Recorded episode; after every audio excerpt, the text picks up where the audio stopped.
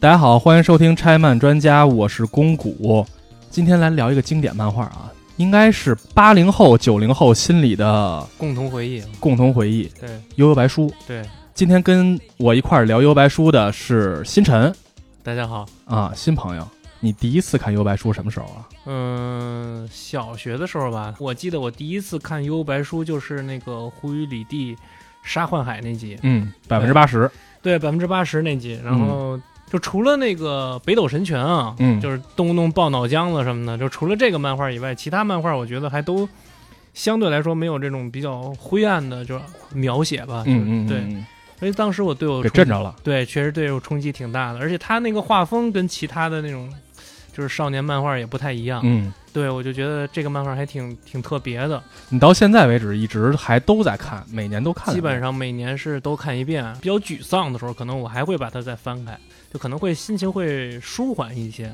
说起《悠悠白书》哈，嗯，当时那会儿应该说集英社 Jump 上好作品真是挺多的，是，是吧？那会儿我记得《七龙珠》《嗯，圣斗士》也算上吧，城市猎人，《城市猎人》嗯嗯，灌篮高手》，乔乔，对，所谓的那个少年漫画的黄金时代吧。真的是黄金时代。对对对，而且当时在《悠悠白书》连载的时候，《少年 Jump》的销量也是历史上最高的那个时候，是，六百万以上。，对，是的，你看《悠悠白书》，想必也看《猎人》这两个作品，你更喜欢哪个呢？我肯定还是更喜欢《幽游白书》一些吧。嗯，它是在富坚创作欲望啊，包括创新性最鼎盛的一个时期，黄金时期，黄金时期，就嗯包括他体力吧，对，体力上那会儿。腰还行，哎，那会儿腰还行，就还啊不怎么疯狂打麻将的时候吧，嗯就是大家都都知道嘛。画风不谈啊，就是人嗯现在画简笔画的不说了。嗯，我就觉得看猎人的时候字儿特多，呃，这个是他的一个风格，但是《呃悠悠白书》的时候，我觉得还好啊。呃也会有，就小阎王一开始嗯小阎王就是找浦饭优助，完了给他介绍各种道具啊什么的，就这种嗯说明式的文字。嗯完了，包括后来到仙水篇，就是说仙水我这团队里边的七个人，嗯都分别是什么样的人，就通过漫画来给你介绍嗯为什么我们要反人类，是吧？嗯嗯这里边的时候，你也会发现有大量的说明文字什么的。它其实这种做法呢，是在欧洲漫画里边的叫图像小说的这么一个东西，嗯。然后富坚义博非常喜欢这种创作方式，而且他平时的一大爱好嗯就是看小说，嗯所以他也特别希望能把小说跟图画有机的结合到一起。嗯嗯，所以你有这种直观的感受，其实不奇怪。现在说起《悠悠白书》哈，三个大的段落，风格迥异的三个 三个段落，是太迥异了，我对操！开始画的时候，觉得就像一个恋爱漫。是，一直到暗黑武术大会开始之前这一部分，我大多数时候是跳过这一段的。嗯嗯，但是当我哪次说想重新看的时候，尤其在看前两卷的时候，我会觉得，哎，其实画的挺好看的，剧剧情也挺好。就我跟你这个点不太一样，嗯。就我会反复的去看他开头的那部分，嗯。因为开局这个男主人公就死了，嗯。然后雪村英子为了去救心爱的人，就是浦分优助给他托梦嘛，嗯。完了要去救他心爱的人，要卡在十二点整，嗯去亲吻自己心爱的人的时候，他的那种分镜的，他只有漫画能传递这种紧迫感，没错。他就是快一点，再快一点，嗯，进房间都来不及好好脱鞋，就把鞋嗯就一甩，嗯对，然后跪在床边亲了浦哎饭一下。这么一说，看来他早期的时候分镜水平就相当对，牛逼了。他是是是，他曾经接受采访的时候说过，说我在看大量书籍的时候，都会在脑海中去构思那个分镜，嗯。所以他也被日本的那个国民称为分镜的真理嘛。浦饭庸助慢慢的起来嗯。说早，嗯。那个画面不知道为什么总是在我脑海中出现，嗯。就是我总觉得，呃有的时候也会觉得都三十岁了，为什么还能相信这种纯粹的这种嗯。东西啊？就是因为三十岁了 才会喜欢那么纯粹的东西。即使你长成大人了，或者说你、嗯。你你接受了一些社会上的一些规则或者什么的，嗯，嗯。但你仍然相信这种纯粹的东西，它还是存在的。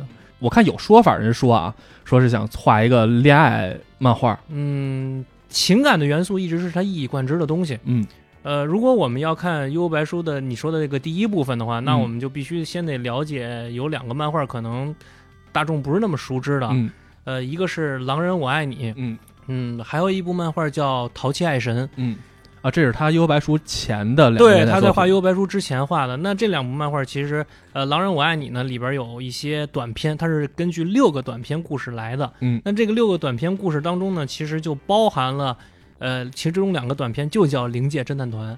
哦，淘气爱神呢，可能就更直接了，它就是一个探讨爱情的、探讨爱的本质到底是什么的这么一个漫画。大家如果没有看过淘气爱神的，一定要去看一看。嗯同时期，比如像安达充、嗯高桥留美子，嗯还有龟正和，嗯可能他们表达爱情或者说表达爱的时候的方式，都是那种百转千回的、牵肠挂肚的，都是那种呃青春的、伤心的，可能会有一些重嗯重合的地方。嗯那福建一博表达爱情的时候，他可能更想追求爱的本质，可能也许并不是，呃，我们这个爱情可能最后要有一个结果。嗯，他其实一直想表达的是，我爱你是因为你需要我，嗯，我们相爱是为了让彼此更好，嗯。而不现在现在回想《幽游白书》整个里头所涉及的男女之情啊，其实都是这样的。你想想，呃，普范和影子，回履地和幻海，对然后甚至于飞影和蛆，对，还有仙水跟树。对，是是是，就这个，其实我一会儿可以给你讲讲，就是他他其实是福建一博士非常非常喜欢，非也非常非常想画这种同性恋漫画的。实际上、嗯我印象特别深，有一画就是打完冥界武道会之后，是，他开了一个面馆儿。对对对，说我在在马路边上嘛。影子吃完优助做的面，说：“哎，你意外的挺好吃的。嗯嗯，优助说：“你要是喜欢吃，以后我每天做给你吃。”对对，对影子脸就红了。对哎，你看，就像这种东西，就是是特别富坚的关于情感上的那种表现方式，它真的是特别淡，但是对于角色来说，这个感情他就能 get 到了。对淡淡的这种爱吧，就你也可以理解为就是这种润物细无声的这种爱，其实嗯反而给人留下的遐想跟后劲儿会更大一些。嗯，嗯对，人这种我该怎么说？那种美式的表达爱的方式，就比如说由他妈唾液跟精液组成的这种爱的表达方式啊，对，就可能没有给人留不下很多后劲儿。没错，整个回忆刚才说这四对儿吧，嗯，就是他们的那个情感都好像没有特别琢磨于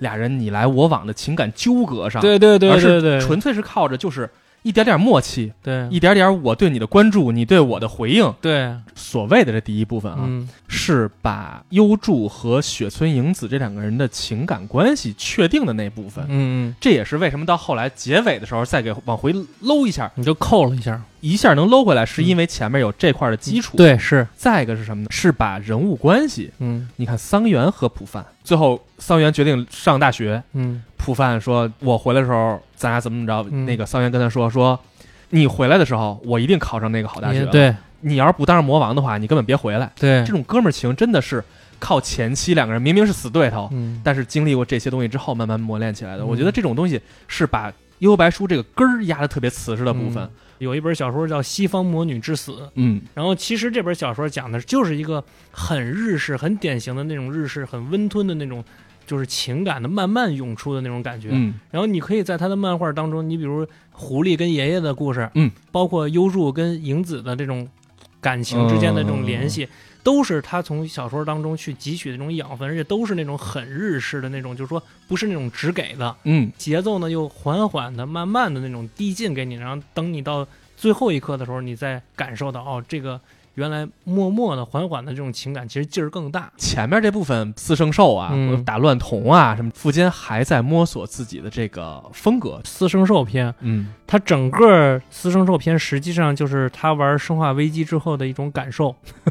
对，然后 恐怖片儿嗯《生化危机》，他把这些元素都揉在了四圣兽篇里边儿，嗯然后他让雪村英子去当这种呃恐怖片 B 级 cut 片的这个女主角儿，嗯嗯，就很有那种，就是我说完了之后，你再翻回头去看那个篇章的时候，就很有那种恐怖片啊、生化危机的感觉。嗯，然后老师都那跟僵尸丧尸了对，跟丧尸似的那样，嗯当时那个漫画的销量，不太买账吧？对就大家不太买账。嗯，然后马上就进了安徽武道会篇。嗯，画这个篇章应该不是富坚自己的意见吧？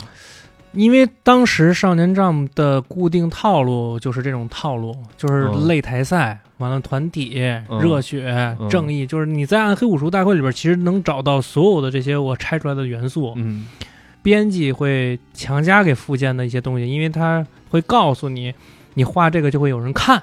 嗯嗯，对，，就像一些这也是编辑的作用。其实。对，其实也是编辑作用。你可以理解为，就现在一些某音某手，就是会有一些运营 MCN 对嗯。一些 MCN 一些运营人员告诉你，你就做什么什么样的嗯。批量生产什么什么样的内容，这个内容有人看，嗯。就这么简单。嗯，所以，福建一博也是因为这个固定套路在当时确确实实也是颇为有人气吧。对，对所以你看这个编辑作用还是挺重要的。其实《龙珠》早期的时候也面临这问题，早期不受欢迎，嗯后来是因为鸟岛和彦那个编辑鸟山明俩鸟是吧？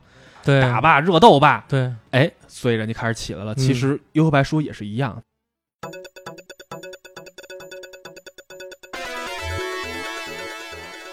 暗黑武术大会篇的时候，我觉得一个是把主角团嗯做的角色分明，嗯藏马越来越妖气了，飞影是越来越帅逼。通过一轮一轮的淘汰，一轮一轮的淘汰，这些主要角色在读者的这个这个视野里头啊，每个人都会找到自己的那个对应的那个喜欢的角色。嗯藏马和飞影实际上一开始都是反派，嗯后来慢慢加入到主角团队。嗯，而自始至终，好像尤其是飞影，也没有特别认可说我就和主角团队，我们就是一波一条路上的。，嗯是是，我觉得这也是他们这个主角团队让我觉得特别有意思的一个地方啊。嗯这四个人并不是完全靠硬把他们粘在一起的，他们在剧情里头随时当有自己的目标和追求的时候，他们会立刻分开，去朝自己的方向走；而在理念一致的时候，他们又立刻会聚到一起。就这种特别随性的感觉，我觉得嗯也是让我觉得《幽游白书》与众不同的地方。他总是在既定的框架内去寻找一些新的突破。就刚才嗯谷歌说的这种战队的模式，其实是 Jump 的一个固定套路。嗯他总是想在这个固定套路上去寻找一些新的，或者说哪怕能够在某一个角色上能够寻求一些突破都可以。嗯那那个浦份优助跟桑原我们就不说了啊，嗯就说藏马，藏马可能就是很明显的一个点，就是他是一个很中性的角色。嗯对还有另外一个呢，藏马的脸实际上就是《圣斗士星矢》的那些人的脸。你、啊你仔细去想一下，啊圣斗士星矢》长什么？那那那里边的人长什么样？嗯。藏马那个脸长什么样？就是头发换了。哎，但是中间那个眉间那个特别长，也跟圣斗士差不多。对，啊是是的。嗯，呃，飞影呢就比较特殊吧。嗯飞影其实他的飞影像什么七龙珠。对，飞影就比较特殊。飞影这个角色，其实呃，福建一博一开始并没有打算把它作为一个主力团的一个固定角色，嗯，可能只是一个就是三游离派在三只妖片中出现的这么一个反派角色，之后可能他就不会再出现了。嗯嗯，因为你看，你观察飞影，其实他在三只妖片当中，包括在后面，他整个人的这种身世也好，这种叙述也好，包括他的整个的状态也好，都是很割裂的。嗯。三只妖篇当中，他是很话很多，嗯，做很多典型的反派角色。哎，对，嗯。后面呢又给他加入了一些人物的设定，比如说安这个斜眼是为了找妹妹啊，嗯。什么加入了一些亲情的元素嗯。在里边。所以你看飞影这个角色其实是一个呃苻坚不停在调试、不停在调试的，可能早期他并没有把他没想好，太对，往主角那边归拢，是没想好，但是在后期的时候，他可能觉得这人人气可以。人气可以是、人气可以。就跟三井一样。哎，对对对对对，三井也是我一特喜欢的一个角色。对对对对嗯，嗯，而藏马呢，其实是他一开始就已经想好了，对，嗯一我一定要有这么一个角色，嗯而且藏马的这个灵感来源其实来源于寄生兽，就哦包括、对来源于寄生兽，就包括他要报恩，他偷那个魔镜，嗯嗯，说把我的命分给我母亲一点儿，都是这些来源都是来源于寄生兽。哦，对，实际上是这样的。嗯对，但是这两个角色塑造真的太成功了，是的是的尤其在女性观众这个视角里头，嗯，这俩人实在大杀器，是吧？这 尤其是藏马吧，我觉得，尤其是据说飞影人气也这特高，飞影人气高，我觉得更多是中二少年，就是那种在日本啊，嗯。据说当年在日本人气最高的角色是飞影，因为还能发黑龙波。嗯，嗯嗯，对，让好多中二少年就学飞影绑那个绷带 什么的，你知道？哎，他那台词儿简直他妈屌爆了，就对。我已经忘了怎么缠这个布了，对对对对我操，对。对，太他妈帅了，是是是，就是他所有这些点都打到了中学小男生心里的那个嗯。帅的那个死穴上了，这是热血嘛。嗯。这《幽白书》这整部漫画，唯一一个福建一博画的最痛苦的一段时间，应该是我我理解应该是暗黑武术大会这段时间，嗯。因为暗黑武术大会这段时间，你能明显的看到所有的套路都是少年丈夫的既定套路。对，就是龙珠开创的武武斗大会嘛，武斗大会，对。没错，这是明眼人一眼就能看出来，只不过就是一个更加暗黑版的，嗯，而且呢，它的呃套路都非常的明显，就是单元剧化的，就是这个战队来了，这个战队里边有什么选手呢？这个选手有什么样的能力呢嗯，？简单又直接，简单又直接，完了之后，我们打完打败完这个战队，可能就要进入到打下一个战队了。这个嗯战队又有什么故事呢？嗯就是一个很套路化的、很工业化的一个东西。嗯但是它的一开始的这部分跟仙水之后的那部分嗯是完全完全是由富坚自己的意志在驱驱使的。嗯那为什么呃他要画暗黑武术大会呢？是因为当时他再不画这个，嗯，这个漫画就要被腰斩了。你人气不高，就像那个美剧似的，你就被斩掉了。嗯然后当时他的作品已经非常非常危险了，当时在十点三、十点四之间，嗯就这个是已经临界被腰斩的一个边缘了。嗯，这是武术大会之前的部分，对武术大会之前乱童那些，对，嗯嗯，暗黑武术大会呢，把《幽游白书》这部漫画推到了一个高潮上，而嗯就是咱们可以这么理解，就是富坚义博家趁人职挣钱，嗯，一下出名儿，嗯确确实实是暗黑武暗黑武，术大会这个，嗯就是你包括现在不看《幽游白书》的人，一提到《幽游白书》，也说啊，暗黑武术大会过瘾，嗯，牛逼没，错，哎，对吧？然后对，然后那个。呃，但是他们不知道的是，其实这一部分其实是富坚他最不想画的，嗯就是他也不是说最不想画吧，他就觉得是最平庸的一部分。嗯画着没劲，没劲。然后暗黑武术大会之后，富坚一博有了名了，然后呢也有了一些底气了，也有钱了，嗯然后呢他就开始又是把这个节奏拉回到灵界侦探这部分。你看，嗯浦凡优助又回又变成了一个灵界侦探，就很明显。是对，然后呢他又开始从灵界侦探的。小阎王又开始发任务了，对，又开始发任务了。从嗯这块儿开始，你会发现它的剧情也有了变化，嗯它会变成了一种递进式的剧情。嗯，嗯，那它的嗯战斗设计实际上不再是为了战斗而战斗，而是为了剧情剧情的推进。没错，我去找这个人，比如我找，这说的对，对嗯我去找玉手洗，嗯，我去找某某某，嗯我也许不跟他那块儿简直就是 RPG，我就是 RPG 游戏，就嗯我不一定要跟他发生战斗，我也许从他那儿得到了一些线索，对，然后让推进着我这个剧情能够继续的往下走，嗯，嗯就这么简。单。嗯所以你说这和富坚爱玩游戏有关系吗？当然，当然，当然，当然有关系，就那块儿的游戏感太强了，对，有关系，就是嗯当然有关系，就是我觉得，呃就是它的整个剧情的结构，它是会有产生变化的。嗯这种递进式的结构跟它之前的单元剧结构是完全不一样的。所以，哎，我的感觉啊，就是可能早期富坚怀着特别大的野心。嗯，我因为我听说啊，说他刚出道的时候，接受采访的时候说，我的目标就是鸟山明，我的竞争对手只有鸟山明。嗯。他曾经很很狂妄过，嗯。但是当他画前期，刚才你也说了，他差点被腰斩了也，那你没办法，你你的实力达不到的时候，那就随着角色一块儿到安徽武术大会嗯，去磨练一番吧。成长，对角色们在这个环境里头去成长的同时，其实他的塑造人物能力和把这故事战斗去推到极致的能力也都在加强。嗯因为有了这段的磨练之后，后边的他再回到灵界侦探那部分的时候，他的那些所有的概念，所有的那些天马行空的东西才能发挥出来。嗯，就包括其实他的画工也是一直用你话说一直在磨练吧。嗯但是他确确实实，在我看来，他确确实实是能跟鸟山明相提并论的，而且在我看来，他确实也是为数不多的天才之一吧。嗯就是因为他用了五年的时间，嗯五年的时间用了一年的时间，他保证了他的这个漫画能够活下来，嗯。然后用了三年的时间让他的漫画跻身到支撑少年 Jump 的顶流，就是他的头几名顶流漫画，嗯。然后用剩下的两年时间让他的漫画超越这些所谓的顶流。特别牛逼的是，他在这时候塑造了一批反派角色。往后看，大家都知道了，那根本不是反派，嗯只不过是就是对手嘛。嗯，包括朕咒 M D 那个暗黑武武道大会，我操，狂使咒巨好使。对，所以不只是塑造了回旅，塑造了一众角色吧一。众角色，嗯他在这个部分这个角色池给玩明白了。是，我觉得灰里帝他这个角色吧，就是他让人喜欢又怜悯的点在哪儿呢？嗯。就是他是亲眼看到他的同门嗯。被妖怪屠戮的，嗯。所以呢，他其实跟幻海是青梅竹马嘛，嗯。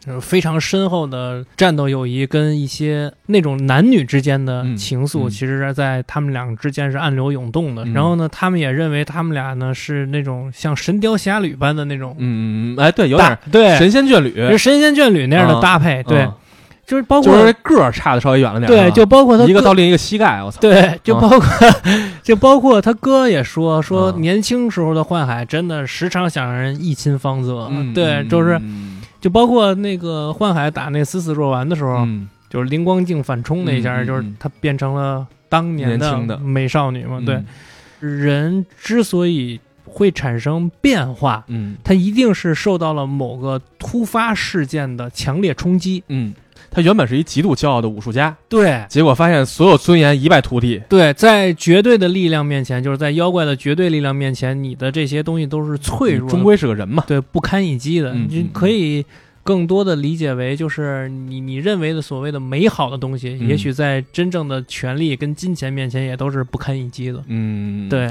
而且我一直觉得这个胡宇吕帝是他妈施瓦辛格，是是有点特别像《终结者》里的那个，呃，有点那意思吧，就反正健美男那个劲儿。对啊，平时是一瘦子，我操呃，一大壮我操，这个形象实在太有是深入人心嘛。太冲击力了。嗯大家最喜欢的胡宇吕帝，他和幻海最后的那个嗯，告别的时候，嗯胡宇吕帝居然为了幻海，因为他造的孽哈，嗯自己选择了自己去做什么痛苦多少多少层，又重复多少多少嗯，遍。下地狱嘛，就是对嗯就这样的一个选择的时候，在他回首看见最后一个人是幻海的时候，嗯他那个笑，对，我觉得真的是让让人觉得，哎，恶人做到这样也也他妈够极致了。那个呢，其实是直接照搬的蒙娜丽莎的微笑。哦，是吗？，对，是是，它其实是直接照搬的蒙娜丽莎的微笑，就是你你你只是稍微呃留心，或者说稍微进行一下对比，就能看出来是、是照搬的。对，就是千言万语，但是不说。就是你蒙娜丽莎的微笑就是千人千面嘛，对啊就是你通你通过不同的视角去看蒙娜丽莎的微笑，你会有不同的感受。嗯。然后呢，胡宇里蒂露出的那个微笑也是，就是你嗯。可以通过不同的感受去理解他所此时此刻露出的这个微笑的含义。嗯，对。他看到幻海来送他，其实他也他露出的那个微笑，我认为是是真的内心当中的一种释然。就哪怕我要去地狱了，但是我最后一眼看见的是我心爱的人，就是那种。嗯但是这些话都是他藏在心里边的。对富坚义博好像根本不会把我喜欢你这种东西，嗯就让角色说出来。对，他是通过留白嗯跟一种、跟一些遐想，让读者去产生这种后续的一种遐想的能力吧。嗯我认为这是一个就是伟大创作者的一个比较的一个素质吧。我觉得。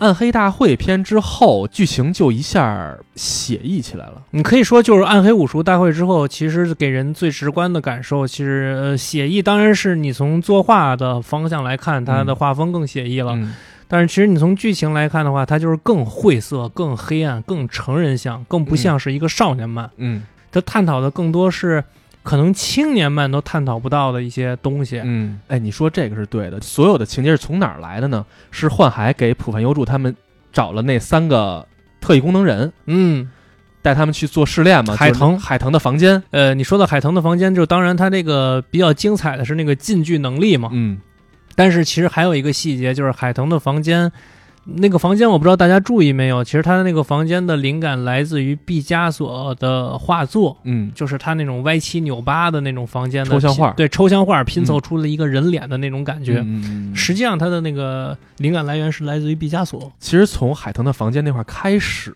嗯，就隐约觉得不再像暗黑武道大会那么热血感了，是，是隐隐有一层，你说它诡异感，还是说是那种肃杀感？嗯，从那块儿开始，一直到幽白书结束，我觉得都没有断了这种感觉了就，呃，是。总觉得阴冷阴冷。对，是阴冷阴冷就，是所有的人好像都是不怀好意的，嗯。所有的人都他妈背后藏着点什么。对，是吧？有有阴谋。对，刚才你说那个医生也是，嗯。包括那个忍物药，啊，就是那个弹飞刀那大哥，对对对对。啊，那个人说是流川枫，啊，标靶嘛，就把人当标靶，这是传说啊，嗯。说这个忍物药是为了恶心井上雄彦塑造的流川枫这个啊角色，是是，但是这个没人证实过啊，嗯。我觉得咱也不太不太细说了。对，但是从这些其他，包括像玉手洗啊，嗯。获得了特异功能之后的普通人，他们每个人的塑造都是在不停的强化这个阴冷的氛围，是嗯，是。直到仙水出现，真正的 PUA 大师，用现在话说。对。没错儿，是，绝对是。特屌的，就是这个树嗯。出现了，嗯在那个魔墙统一战里头，嗯。是我最不爱使的。嗯。但是好像感觉这个树实际上是一倍儿强的人，嗯。但是要他跟他打的时候，飞影和藏马流一身汗，紧张的，嗯，就是说明这个也是一巨厉害的人，对，强不再像护羽吕一样，我强我就是他妈一身肌肉，哇成那样了。到仙水篇的强，好像不再是这么一个可视化的强了，是。而是全靠氛围塑造、嗯嗯。神秘感的塑造，嗯。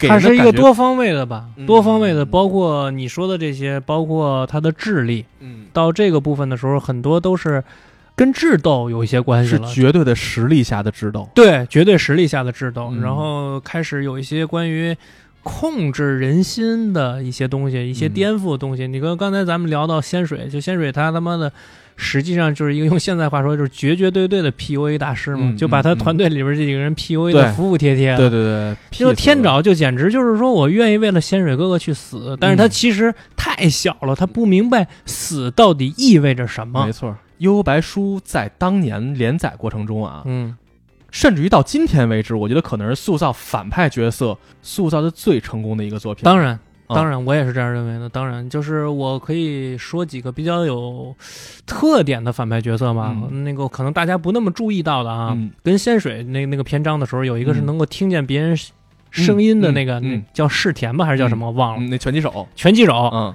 然后你看他呢，就听见这个马路上各式各样的人的声音，嗯完了听到一个女的说说他妈今儿晚上得跟领导去开房啊，是什么的？对，嗯，完了还有那那个女人咪咪好大，对 对对，就是这种很很很生活化的然后呢，再说呃一个比较有特点的就是天爪，嗯，就是游戏大魔王天爪。嗯，嗯，那段跟藏马对，就是我觉得就是太就是太有血有肉了，就是你很难，就是你看完了那个游戏魔王天爪那个篇章之后，你的情绪其实是很难一下从那个里边抽离出来的，嗯嗯嗯嗯，对因为天爪它就是一个呃日常生活当中所能看到的那种酷孩子。嗯他跟循规蹈矩的孩子不太一样，嗯而且他又是那种比较有天才性质的，就是说我操，我不用学习，嗯，我也能比你们学得好。嗯在这个游戏的这个领域里边呢，我就是绝对的、绝对的一个就是王者，就没有人能跟我比。所以这个世界对我来说，就是虽然我他年龄很小嘛，但是这个世界对我来说就是他妈既无趣又愚蠢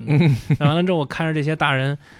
嗯，说着自己违心的话，做着自己违心的事儿，我觉得特特傻逼的那种，嗯就是那种孩子。，嗯叛逆期少年，对，特别叛逆，但是他又特别有才华的那种孩子。然后呢，他们确实必须要赶时间，要去阻止仙水开的那个洞。嗯但是呢，他们也确实打不过魔王天爪，这说实话。嗯所以藏马只能以一些比较成人化的手段，就是扰乱你的心智啊，或者怎么着，去击败你。嗯玩阴招。对对对，这也是藏马，你看这个角色一以贯之的这个性格，就是他可能武力值来说未必是他，嗯，但是智将这个这个定位，我觉得是他智商很高。对。对，就如果早期说短笛有点智将的风采的话，我可能到《幽白书》的时候，藏马把这个智将这个这个身份提到太高了。藏马应该就是他妈的，我觉得《幽游白书》里边儿，就为什么招女孩喜欢啊？嗯。藏马这角色就是他妈颜值又高，嗯。又聪明，嗯，情又又有情商，对，又和善，对，又情一情商又高，就是他其实本心他是不愿意还他妈，神秘，人还能对，变妖狐，还很神秘，对。对，还还很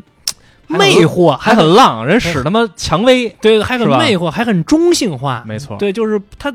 就他身上囊括了所有能够吸引女性的所有特质，对对，然后而且他本心是不愿意伤害天爪的，就是你嗯。发现他在做很多事情的时候，他要做一些比较卑鄙的事情的时候，其实他是不愿意的。天爪死掉之后，后来他们马上就打那回旅凶嘛，对，当时的那个他的手段，嗯，真的，我觉得这藏马在那一话里头简直他妈是太帅了，就藏马说了，你不配死，对只配痛苦的活下去。对对对对对，是是我觉得真的是太帅了。嗯而且像反派角色，这这些这么多角色里头，你最喜欢的是谁呢？我觉得我从过去到现在，我就所有动漫里边，我最喜欢的反派角色确实是仙水忍。嗯嗯，就是我觉得他是，他也确实是在我童年的时候给我打开了一个，就是对对这个世界的认知的一扇门吧。哎，我特别认同你这对对对对，就因为我觉得我们看小时候看过的所有漫画，接受的所有的教育都是伟光正的，嗯，就是伟大、光明、正确嘛。对，然后你甚至一些大人告诉你的事儿，是你不容你反驳、不容你质疑的，就是这个世界给你的东西好像都永远是这个固定模式的。然后伪光正不是不对，但只是说对于某个年代的孩子来说，可能接受起来，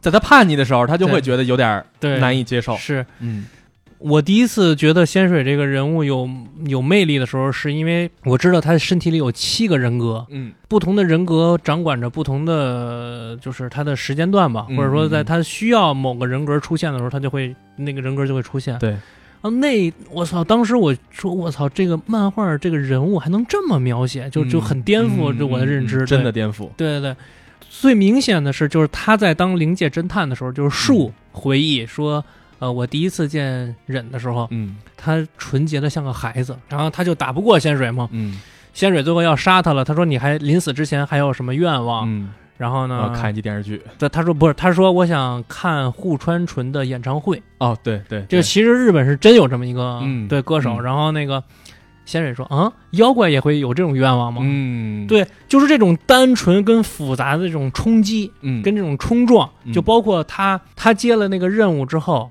就颠覆仙水人生的时候，嗯他接了那个任务之后，推开了那扇门之后，看到了人类的那个酒池肉林、有血浸泡的池子，嗯，然后妖怪都是、那个简直把我震了。那对妖怪全都是断肢残骸，流着眼泪，流着眼泪，然后被绑在十字架上，或者说是胳膊断了、腿断了，或者说，呃，被人类尽情的蹂躏着或怎么样，嗯然后仙水整个人就崩溃了嘛。嗯就包括他到最后要打开那个魔界的大门的时候，嗯他仍然心底里边还有那个曾经的纯洁的少年的人嗯存在，嗯。就是其中一个人格还是那个人，嗯就这种复杂又单纯的冲击，对我来说是让我觉得这个反派角色非常的完整立体。而且当时前所未见啊！以前见的人是什么人？嗯是什么佛利萨，是吧？Lisa 对，嗯是沙鲁，是这种就是单纯的恶人嘛。是但是当仙水这个角色出来，其实之前灰羽吕地已经给咱们嗯看这漫画的人是打了一步基础了，是就是恶人其实也可以有他的另一面。嗯对是，但是仙水把这个推到了极致，某种对对对对对，就是他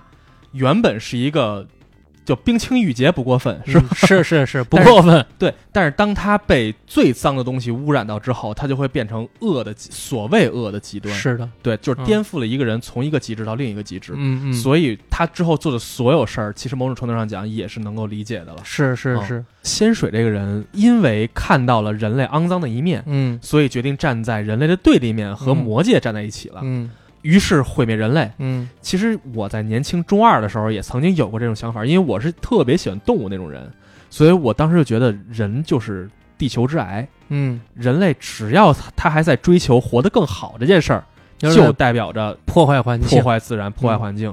那我的我喜欢的动物就得遭殃，嗯。所以我当时其实有过一段时间吧，我觉得人类就灭绝吧。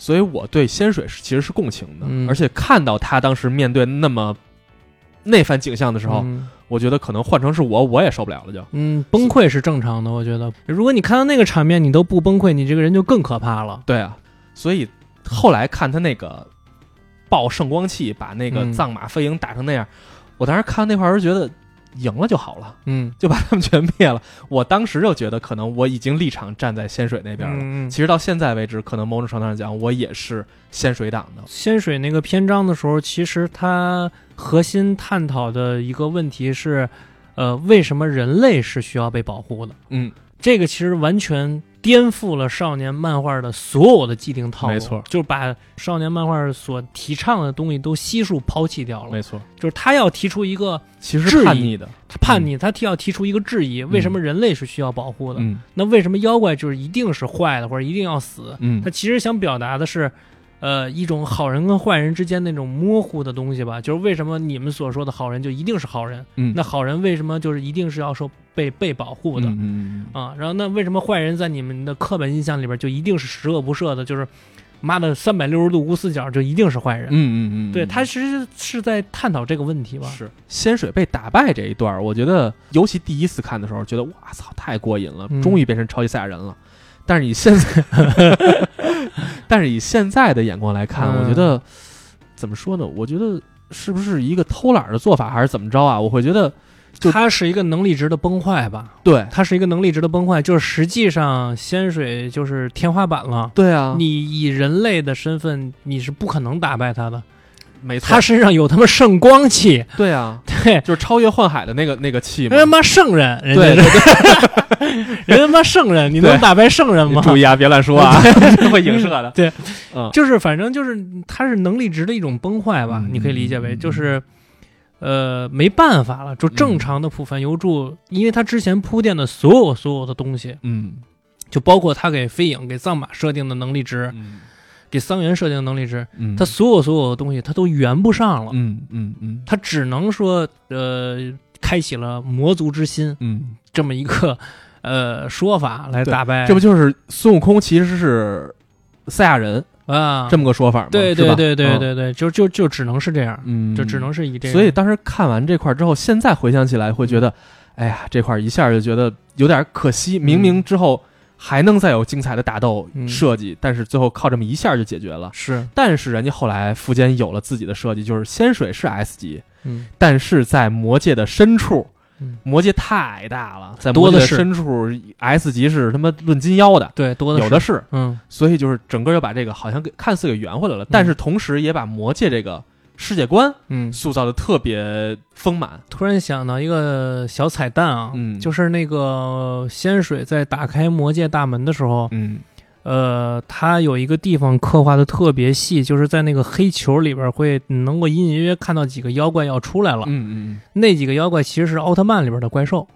啊是，对，啊这是一个小彩蛋。啊，他也是这个特摄党，对对对对，他其实也看奥特曼什么的。完了之后可能大家没留意吧，但是如如果你去翻的话，其实是懂奥特曼的人肯定能肯定能看到。啊所以在仙水篇结束之后，我觉得优助也好，还是富坚也好，其实也都有了一个进阶吧。我觉得是，嗯尤其是在优助去找他自己那前辈那女侦探的时候，嗯嗯，风吹和快晴是他妈是是，的时候，她的丈夫就问幽助说：“如果现在你看见一个妖怪在吃人，你会有什么感觉呢？”嗯优助说：“我只会觉得他们在进食而已。”他又把这个种族之间的矛盾给讲出来了。嗯在这块儿的时候，幽白书已经到了一个新的高度上。当我不再是我的这个之前习惯的这个群体的时候，我该如何回到我之前那个群体里头？嗯，其实已经回不去了是啊、所以在之后，幽助才会义无反顾地踏上了去魔界和藏马和飞影一起去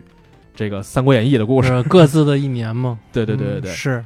观感上来说，他画的最认真、最仔仔细细画的就是《暗黑武道大会》。当然，嗯。直到那个结束之后，进入仙水篇之后，他的嗯画风你看开始大量的白描描边儿，应该说是开始走写意派的路线，就不是那种硬线条的，没错，嗯。不是硬线条了。是是。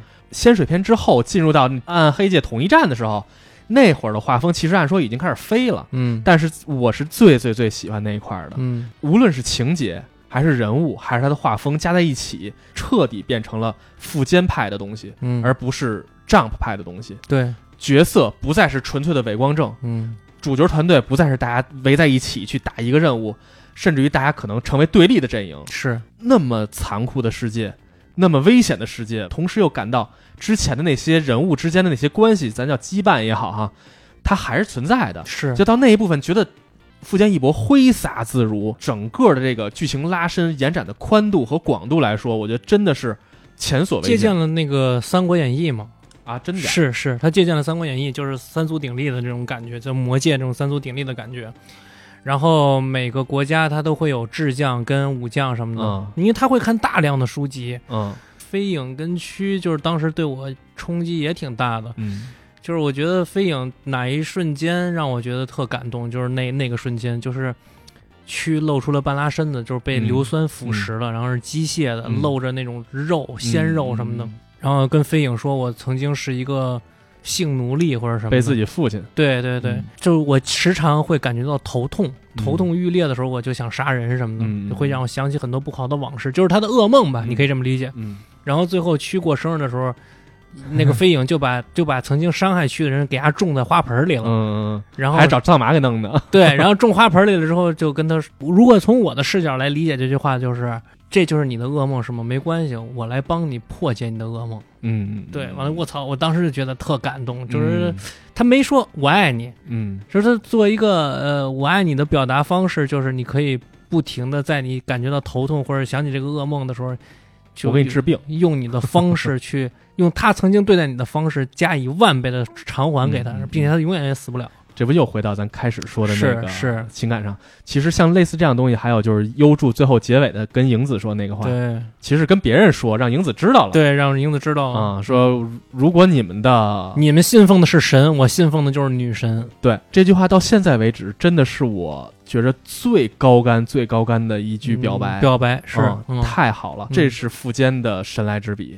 大体上，《幽游白书》就是这么一个从前期按部就班，到后来彻底挥毫泼墨的这么一个作品啊。嗯是能感觉到这个作品充满了灵性，就这个作品里头展示人有多强，说灵力有多少。嗯，嗯灵气这个词其实特别适合苻坚，嗯，富坚义博是就是一个特别有灵气的人。有灵气的人，对嗯其实直到现在，在画猎人的时候，也是靠这个灵气在支撑着他。是是是，大家都在诟病福建一博，说：“哎呀，怎么成天他妈不干正事儿，嗯又打麻将，又追偶像的，是吧？”嗯但是我觉得，正是因为有这些东西，才能让福建一博有这样的灵气，有这样的生活，才让他有这样的灵气去在作品里头呈现这么看似写意的这样的剧情。呃，我我特别认同你这个说法，嗯。就我觉得他是创作型选手，嗯。他需要大量的东西去输入，他才能输出，嗯，这也是他独特的一种魅力吧，我觉得，嗯嗯嗯，嗯。说富坚义博是一个痴迷游戏的人，是吧？他痴迷游戏，你可以甚甚至其实你可以在《游白书》里找到嘛，就比如说那个幻海收徒弟的片子，就大量的游戏的东西，嗯。而且有一个漫画就是叫《白书先生》，嗯。这这个漫画呢是福建一博的一个助手画的，嗯。然后呢他在那个漫画里边就讲到，福建一博有时候会工作半截儿之后呢，就是站起来，嗯。就是暗搓搓的把电视机捅开，嗯。再把游戏机打开，一个人在那儿躺着玩，一玩玩半天那种。嗯。还说他玩《生化危机》有一个什么最速通关，自己嗯。研究的什么的，玩的特上瘾什么的。嗯。对，就是那个漫画，我推荐大家也去看看吧。嗯。就是它是以一个助手的视角去，这是当时画《幽白书》的时候，富坚义博的助手画的，对，叫嗯。白书先生，嗯。大陆已经出版了，可以买到。嗯嗯，他会看到富坚义博比较痛苦的一面吧，比如嗯说犯腰痛的时候，他可能会趴在地上画画什么的。嗯啊，然后呢，会有一些他生活的日常，嗯他们工作室是什么样的呀？嗯然后平时福建一博还会学漫才的那种段子，啊，他电他喜欢漫才，对，他在电视里边学完了之后，他就跟给他助手讲，啊他以为他助手没听过这段子，啊然后还说：“哎，你们怎么不乐啊？”似的，那那种你知道吧？倍儿轻松，这人哈，对对，就啊挺就很洒脱嘛。嗯然后对，然后还有就是他跟那个他老婆谈恋爱的时候的一些嗯。日常啊什么的，嗯。都会被这个助手给收录进去。然后就嗯。包括他助手后来自己也想成为漫画家，嗯。还给福建一博看过他的草稿，嗯。让福建一博给他提一些建议啊什么的。嗯对，这这些很很日常化的东西。嗯嗯，因为我也看了一些资料啊，就说当时他们那个创作漫画，虽然时间很紧，大家压力都特别大啊，而且说富坚每天睡觉是肯定睡不够六小时的，说特别忙，但是实际上创作氛围特别轻松，嗯。至少是这个老大富坚这个人，他是一轻松的人，不是那种，因为我不知道你关不关注那个井上雄彦，嗯，井上雄彦就和富坚义博简直就是两个极端，是。井上雄彦就是属于那种创作狂人，可能每周要交稿啊，每周只需要用一天时间画，但是前六天，井上雄彦全在痛苦的去构思，嗯。完全和助手零交流。嗯。可能有的时候发脾气，画的不好，就跟团队发脾气。但是富坚相对来说，就是你看他他又爱玩，为人好像又挺亲和又随意，嗯，跟富坚一块工作起来，应该就会是一个相对舒适的状态。看你怎么想吧，这事儿。但是你看，他俩有点殊途同归。《灌篮高手》和《幽游白书》其实在结束连载之前，它的剧情是可以再继续像《龙珠》那么延伸的。湘北可以跟山王打完之后，再跟别的球队打。《是，幽游白书》是最后那个暗黑世界篇，嗯，可以再继续画。是，浦饭和黄泉打了四页吧，嗯是吧？就结束了。大家收的都特别利落，而且利落的，以现在的眼光来看，这个作品的那个最后的艺术效果会很好。同时呢，你看富坚也不画了，井上雄彦其实也已经停更了。他们两个好像对于艺术的追求最终的那个要求其实是一样的，只不过在追求那个最终目标的那个过程里头，他们俩是各自走向一个极致。嗯，一个是这嗯这这个我认同，是嗯是这样的，他们确实对这个东西要求会比较高吧？呃，是很极致，我对对，很极致。对一个是极致的写意，嗯，一个是极致的严谨。对，我觉得这俩人太有你从画风就能看出来啊。对，对你从画风就能看出来。对，其实不只是在情节上、人物塑造这些基础的地方，嗯其他地方，富坚在《幽游白书》这个作品的创作过程中，哈，也有他的建树。呃，你看人物穿的服装，嗯呃，在八十年代的时候，日本的经济其实是高度的发达的。嗯嗯，那你看它里边设计的这些女生穿的衣服啊，都很新潮，就像豹纹啊什么的。嗯然后包括那种当时比较流行的那种能够凸显女性女王气质的这种衣服，就那个肩膀设计的很有力量感，嗯大宽肩那种肩膀，嗯带垫肩的，带带大垫肩那种，然后嗯那个腰身收的特别细。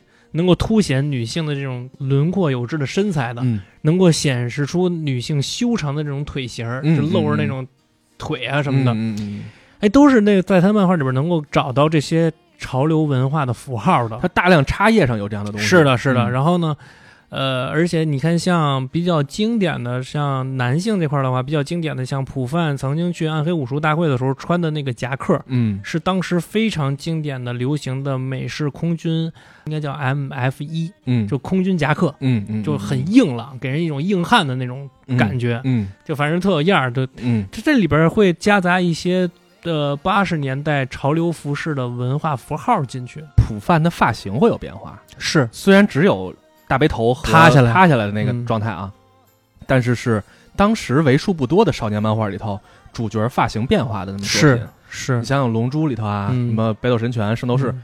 全从头至尾那一直抹着发胶，对对对，嗯，但是在《幽白书》里头，它会有这些细节上的关注，是是是，而且还有就是什么呢？就是它每一卷卷首的那个有大量的单页上画的那个他们四个人在一起的照片。儿，嗯，跟他妈时装模特儿一样，是是是每个人给他们飞影穿的、藏马穿的，嗯就是时装，就真的是给这人定制的服装。是。站在一起，我操，太有样了。是是富坚义博，你别看他看着是一个抠脚大汉啊，嗯，但是他实际上对于时尚、对于美学这些东西，他也有他自己的呃很高的建树。这个里边的话会有一个彩蛋，就是海腾在时间的房子里边，就是飞影跳起来去砍他，嗯。发现砍不了，嗯。他当时手里拿了一本书，嗯。那本书的中文翻译叫《无意义的意义》，嗯，呃，那本书实际上就是一个美学领域的研究的书。那他肯定看过这个。呃，他看 他不他不是看过，他是看过大量的关于美学研究的东西，嗯。就包括咱们节目里提到的一些蒙娜丽莎、毕加索啊，就是这太、嗯太多了、嗯这种嗯潮流服饰。所以看似他画了一个给小朋友看的漫画，少年漫画，嗯，但实际上在这个作者在创作过程中，他借鉴了大量的高深的艺术鉴赏类的东西，嗯，把它带到自己的作品里头。我认我我如果说的话，它可能就是一个博学的高塔吧。嗯，对，因为他给人的印象实在太深了，就是他那个平时吊儿郎当的，啊爱往那儿一歪，对，趴那儿玩玩游戏那张照片不是已经传疯了吗？对对对，屋里都脏都不行了，就是趴地上玩，脏乱。差。对，但实际上这个人本质上应该是一个对各方面修为追求很高的人。嗯，他真的不是大家传统意义上的那个邋遢大大叔粗。对对对对对，幽白书到今天为止已经过去好久好久了，嗯但是其实我也一样，我和星辰差不多哈，我也是隔个一两年我肯定会翻它一遍，嗯，重温一下当时那些感动。是这就是幽白书到今天为止